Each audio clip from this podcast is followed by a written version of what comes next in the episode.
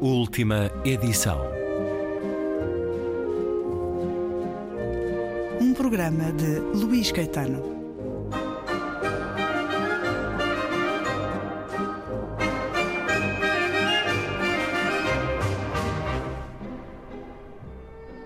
As ruas de Hiroshima são uma espécie de contagem decrescente para o grande memorial e museu. E por mais estranho que possa ser, há um crescendo de excitação ao aproximarmos-nos daquele que foi o local de maior impacto da bomba atómica. O primeiro vestígio foi uma árvore sobrevivente, Kurogane Holy, Ilex rotunda. Não sabia que tal fosse possível. A placa indicava: esta árvore sobreviveu ao ataque atómico de 6 de agosto de 1945, aproximadamente a 530 metros do epicentro. Ergui os olhos aos seus ramos que se lixem, vocês todos, disse ela naquele dia fatídico. Eu fico. Encolheu-se, estremeceu, deixou-se queimar, mais de metade das suas folhas evaporaram-se em cinzas e assim que voltou a si, usou as que restavam para voltar a produzir e libertar oxigênio. Na verdade, há um conjunto de árvores de maior ou de menor porte sobreviventes à explosão, todas elas assinaladas por placas e há também a plantação de árvores novas junto a estas, siamesas em homenagem. Uma placa indicava plantada por Dr. Carlos Lopes, diretor executivo das Nações Unidas, em honra das árvores sobreviventes da bomba atómica. Um lusófono guineense andara por ali a deixar sementes. Hiroshima ficou com a pele de tal modo marcada pela queimadura que é difícil lembrarmos-nos do seu passado longínquo da sua história plena de eventos e factos. O mesmo acontece com Nagasaki e todo o seu património histórico, nomeadamente os vestígios da presença portuguesa. E é um excerto do livro Pés na Terra, de Raquel Ochoa, publicado pela Oficina do Livro. Um excerto que nos leva para essa cicatriz na história da humanidade no último mês de agosto, foi evocado, foram evocados os 75 anos que decorrem sobre o lançamento das bombas em Hiroshima e Nagasaki, por isso também a escolha deste excerto que Raquel Ochoa nos traz, quase que numa mensagem de esperança, de que, para já, de, de resiliência e de sobrevivência, aconteceu àquela árvore, aconteceu ao povo japonês, aconteceu a todas as vítimas da guerra. Um livro que nos leva para o campo base do Everest, uma espécie de vitória para a autora na sua chegada até lá, muito atribulada. Também muitas viagens à Índia, à Nova Zelândia, ao Sri Lanka, a Cabo Verde, ao Senegal, às Filipinas. Temos também muito Japão neste livro, Pés na Terra, de Raquel Ochoa. Bem-vinda uma vez mais à Antena 2. Obrigada, Luís. Raquel Ochoa, num conjunto de relatos e de histórias destas que já nos deu tantas sobre a sua vida de escritora viajante, uma vida que teve muitas atribulações nessas viagens, inclusive no segundo Interrail que fez, em que é roubada, tem muitas dificuldades para encontrar eh, lugar para dormir e é tratada quase como se uma forasteira que deve ser afastada de excluída, excluída da República Checa o mais depressa possível. Ninguém me podia ver. Já descobriu o sortilégio que, no entanto, apesar dessas peripécias várias, logo no início, o sortilégio que a faz querer continuar, que a fez querer esta vida de escritora viajante, Raquel Ochoa? É, a adrenalina é viciante e as viagens são uma das, é uma das formas que as pessoas encontram ter adrenalina. É assim, é um fenómeno químico? Eu acho que é mesmo um fenómeno Como químico. Como outras dependências? Como, como, outras dependências, e há dependências bem piores, esta, esta é fantástica porque nos abre os horizontes e ficamos pessoas muito diferentes, com provavelmente mais tolerantes, não será assim com toda a gente, mas sim, a, a, a viagem eu acho que tem muito a ver com o nosso passado pré-histórico, de, de, sermos nómadas, sempre fomos nómadas. E apesar das pessoas se resignarem hoje em dia, e temos fases, há fases na vida em que é, dá mais jeito e é mais cómodo não viajarmos muito ou, ou estarmos mais parados, estarmos com os pés mais assentes na terra, a verdade é que sempre me gerou uma grande curiosidade de viver num mundo que era redondo e que tinha um princípio, meio e fim e que tinha um tamanho que, apesar de ser muito, muito grande, era mensurável. Esta ideia, desde muito nova, fez-me uma grande confusão. Como é que o mundo, apesar de ser tão grande, hum. era cabível num espaço que nós, a nossa mente, consegue conceber? A verdade e é, é que. Era possível percorrê-lo. E era possível percorrê-lo. Não, não é infinito. Exatamente. Na realidade, nós podemos conhecer o mundo inteiro. Exatamente. Entre aspas, conhecer, o conhecimento, esse sim é infinito. Mas ir aos sítios, há quem faça até esse recorde de países, uhum. mas não será talvez a melhor forma de viajar e conhecer os lugares. Não como aqui os conhece. Conhecendo-os, e já escutamos as suas viagens e as suas experiências em muitas outras conversas, por vezes também uh, com a necessidade da solidão, de, de, uma experiência quase espiritual. Há, aliás, neste livro, Raquel Ochoa, essa reflexão conselhos para quem viaja sozinho, mas também a reflexão da solidão, Não. dessa necessidade da solidão. É, um, é uma necessidade também? Não há dúvida que eu neste livro uh, trago muita coisa, muita até bagagem, porque eu, eu, sou uma viajante, mas também sou uma escritora e sou romancista, não é? Eu passei muitos anos a escrever romances e agora voltei à literatura de viagens e, e ao escrever um livro, um relato na primeira pessoa. E então trago também, eu digo isso no início, há uma estética pessoal quando escrevemos um, um livro de viagens. E essa estética pessoal está muito ligada à nossa própria solidão, àquilo que nós somos e sabemos que somos numa experiência em que, em que a vivemos sozinha. E se é verdade, eu hoje em dia não tenho tanto essa necessidade, também já sou uma mulher com outra, com outra idade, até faço um, um verso, mas no início e conto experiências quando tinha 20 anos, Uh, no início para mim era fundamental entender quem é que eu era sozinha e sobretudo quem é que eu era sozinha longe da minha zona de conforto. Aí é que eu explorava todas essas reações que eu sabia que ia ter e as, e as inesperadas. E isso para mim era tão criativo, era tão, claro, interativo, porque era interagir com os uhum. outros e com o mundo, mas sobretudo era tão revelador. Era vital. Era vital porque eu precisava de saber quem era, e isso, se calhar, foi daí que, que eu me interessei tanto pelas viagens, porque eu sou confrontada com experiências que nós nunca sabemos quais vão ser. Portanto, é uma lotaria. Nós saímos e é uma lotaria.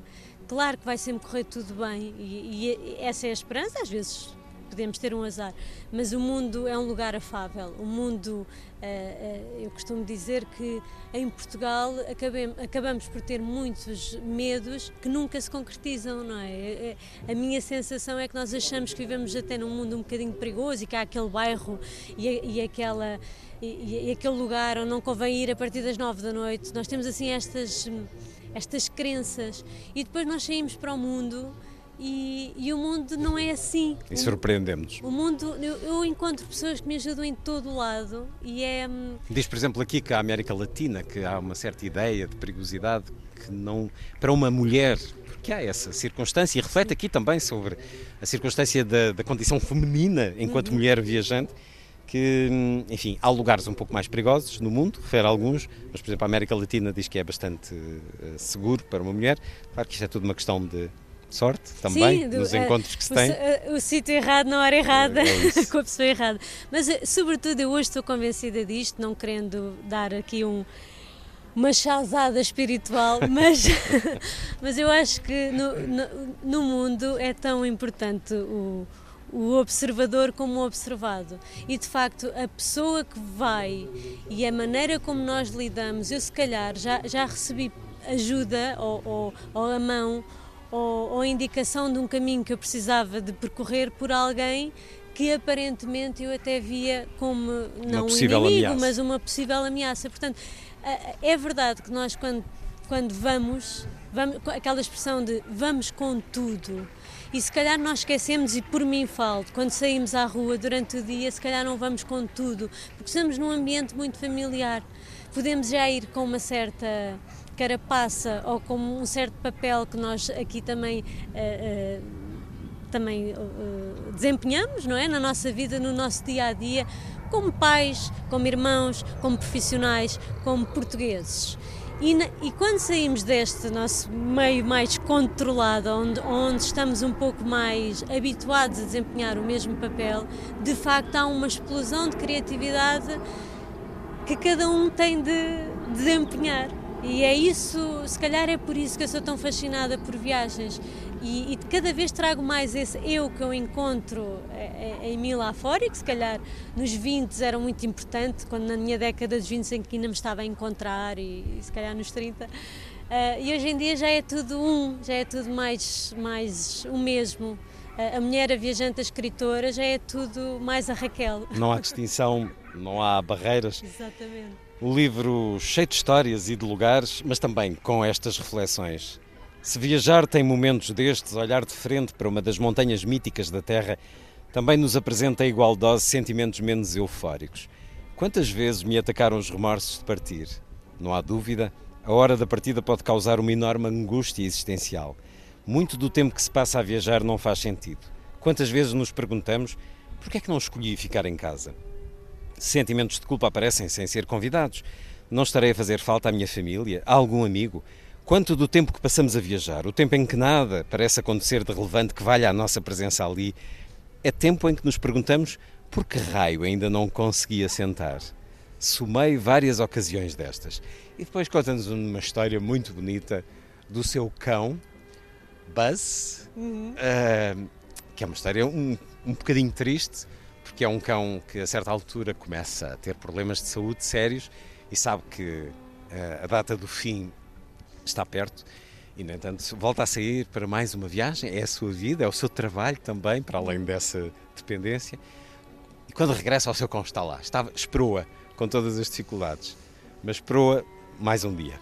Confesso que foi das, uh, dos episódios que mais me emocionaram escrever. É curioso, uh, com um cão. Há, há, quem tem cães e quem tem cães que, que foram cães especiais.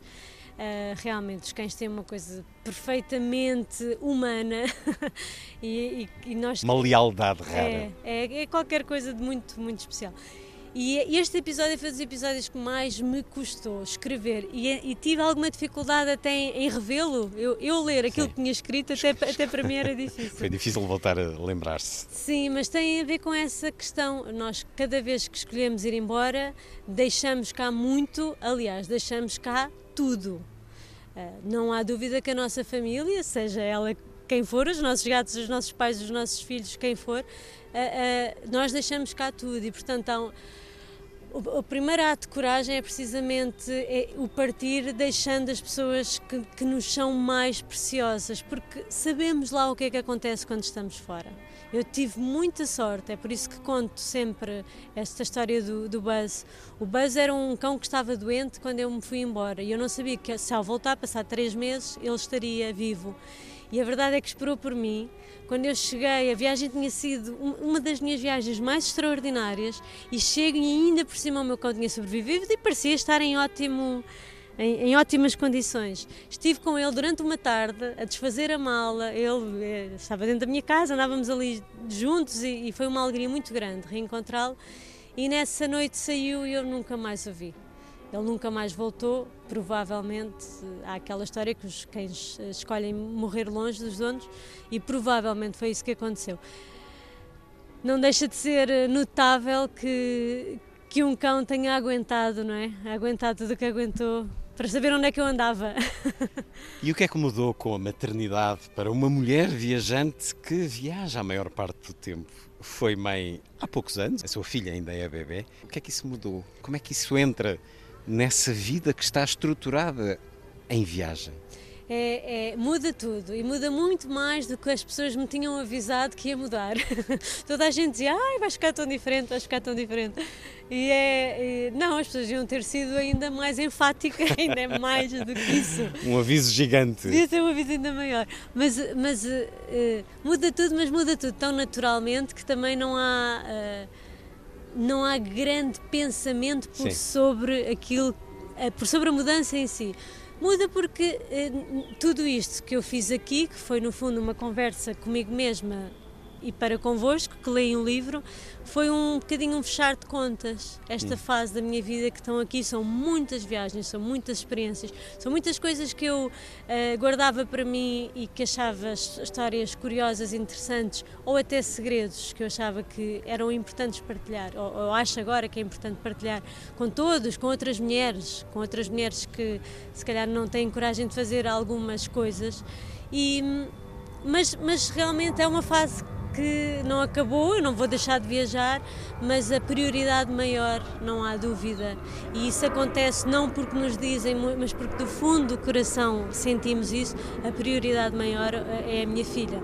E portanto parece que a vida é, que eu movia aquelas peças de xadrez, agora as peças de xadrez não são movidas exatamente pelas mesmas regras, são regras diferentes, mas eu continuo a jogar xadrez e continua a ser interessantíssimo. Até porque, alguns no futuro, estará esse livro, Viagens de uma Mãe e uma Filha pelo Mundo, como viajar em família ou algo assim. Ora, e de repente aparece outra mudança grande na sua vida, bom, na realidade, na vida do mundo inteiro. mundo inteiro. Como é que equaciona a viagem em tempos desta pandemia, Raquel Oshua? O que é que vai acontecer a esta vontade de que o mundo vinha a, a ganhar consistentemente de viajar, viajar mais, viajar às vezes de forma muito ligeira, apanhar um avião numa viagem barata para uma capital europeia e regressar, mas o que é que isto pode fazer ao mundo da viagem? Ao mundo da viagem, é, é, eu estou a equacionar um panorama que, por ser uma pessoa muito otimista, o, meu panorama é tão mau que eu nem, nem o quero partilhar porque espero não estar uh, espero não estar correta. Eu não vejo as coisas a tornarem-se uh, a tornarem-se praticáveis hum. tão cedo. Uh, em parte pela doença em si eu neste momento acho tudo tão burocrático que acho que viajar assim não é viajar. E essa é a minha resposta hum. pessoal Uh, vou esperar mais algum tempo. Mais vale adiar é. a viagem que se quer fazer, momento, necessariamente para ser aquilo que ambicionamos, temos que adiar. É, não, não só em relação às viagens, em relação à cultura e ao estarmos juntos e ao conseguirmos voltar a ter conversas, cinema, teatro, todo, tudo o que é palco, não é? As pessoas necessitam disso. E, e temos mesmo de criar as condições e não tornar isto tudo tão, tão, tão difícil que a convivência social passa a ser a epidemia em si. Por isso, eis um bom livro cheio de reflexões sobre o que é a viagem, para irmos pensando nessa viagem que queríamos fazer, mas que se calhar o melhor é adiar um tempo. O livro de Raquel Ochoa, Pés na Terra, chancela oficina do livro, aqui quase com uns 11 mandamentos da viagem, ou pelo menos uma espécie de manifesto. Viajar muito é já não estranhar que se conduz à esquerda, adaptar-se às diferenças de fusos horários em menos de 48 horas, achar que dormir noite sim, noite não é perfeitamente aceitável. Ver uma vaca cortada ao meio à beira de uma linha de comboio na Índia e já não sentir qualquer choque, achar que certas conversas e certos temas correm melhor noutra língua que não a nossa, caminhar descontraídamente numa floresta densa sem medo de encontrar pessoas ou bichos, viajar muito é também achar que acordar com apenas mais 10 picadas no corpo foi uma noite de sorte. Confiar em todos os tipos de transporte e saber que, em última análise, se chega lá a pé. Voltar ao nosso país e achar durante três dias que nada faz sentido no sítio que melhor conhecemos no mundo, a nossa casa. Passar alguns momentos a estudar as instruções das torneiras, autocolismos e maçanetas de portas, pois em todo lado tem uma forma diferente de utilização. Isto é tão irritante, não é? é? Perceber que a mentalidade dita provinciana que se vive de forma geral em Portugal é dos melhores provincianismos do mundo. Autêntica carta de mandamentos ou manifesto do bom viajante no livro Pés na Terra de Raquel Ochoa. Viajar é a melhor forma de compreender quem somos. Raquel Ochoa, muito obrigado por estar uma vez mais na Antena 2. Obrigada, Luís Quintano, sempre.